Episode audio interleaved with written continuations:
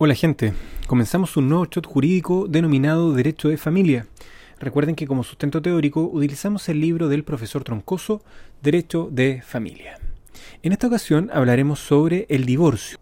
En primer término, el profesor acá entrega un concepto que lo denomina como la ruptura de un matrimonio válido en vida de los esposos por causas determinadas y mediante resolución judicial. Luego aterrizando, digamos, el divorcio en Chile, tendríamos que irnos al artículo 53 de la Ley de Matrimonio Civil, Ley 19.947. Este artículo dice, el divorcio pone término al matrimonio, pero no afectará en modo alguno la filiación ya determinada ni los derechos y obligaciones que emanan de ella. Esta norma tendría coincidencia con lo establecido en el artículo 42, número 4, la doctrina ha señalado eh, y, también la legislación comparada fluctúan entre dos puntos, el divorcio sanción y el divorcio remedio. Estos dos conceptos los podemos ver en, la ley de matrimonio civil en los artículos 54, divorcio sanción, y 55, divorcio remedio. Vamos a analizar primero el divorcio sanción, sus causales. El artículo 54 dice el divorcio podrá ser demandado por uno de los cónyuges por falta imputable al otro, siempre que constituya una violación grave de los deberes y obligaciones que les impone el matrimonio o de los deberes y obligaciones para con los hijos, que torne intolerable la vida en común. Por favor, muy importante subrayar ese punto, que vuelva intolerable la vida en común. Luego el artículo señala una enumeración de cuándo se incurre en esta causal. Número 1.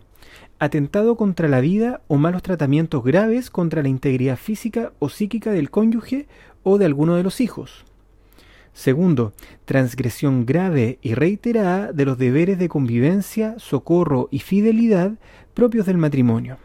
El abandono continuo o reiterado del hogar común es una forma de transgresión grave de los deberes del matrimonio. Tercero, condena ejecutoriada por la comisión de alguno de los crímenes o simples delitos contra el orden de las familias y contra la moralidad pública o contra las personas previstos en el libro segundo, título séptimo y octavo del Código Penal, que involucre una grave ruptura de la armonía conyugal. Cuarto, conducta homosexual.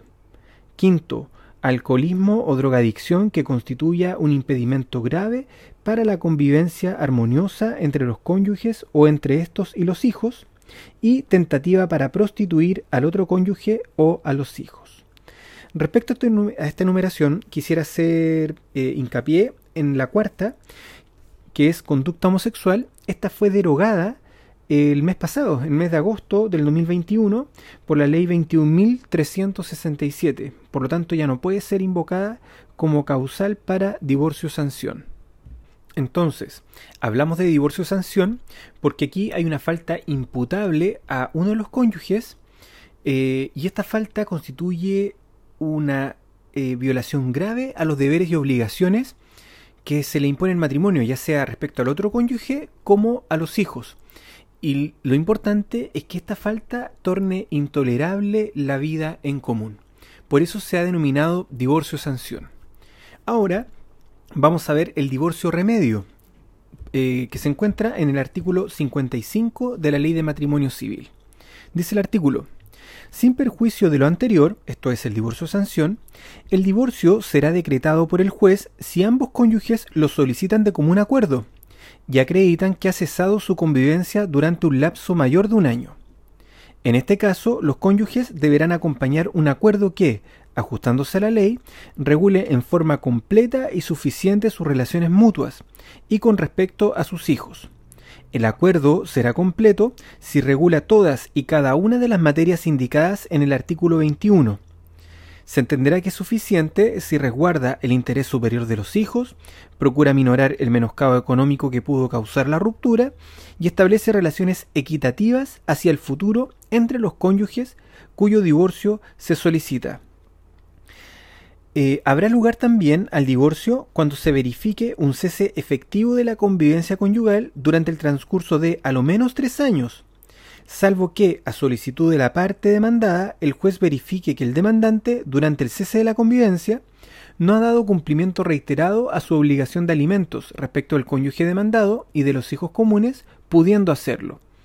En todo caso, se entenderá que el cese de la convivencia no se ha producido con anterioridad a las fechas a que se refieren los artículos 22 y 25 según corresponda la reanudación de la vida en común de los cónyuges con ánimo de permanencia interrumpe el cómputo de los plazos a que se refiere este artículo. Entonces se le denomina divorcio remedio porque estamos frente a una situación de hecho.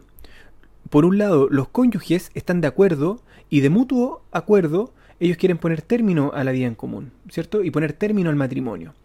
Ellos verifican o demuestran, ¿cierto?, que hubo un cese de la convivencia durante un lapso de un año y pueden hacerlo. O la otra opción es que ha habido un cese de la convivencia durante tres años y uno de los cónyuges solicita esta, este divorcio. Por eso se le ha denominado divorcio remedio. Viene a solucionar una situación de hecho. Con esto damos por terminado este shot y continuamos el desglose en el siguiente capítulo. Nos vemos. Chao.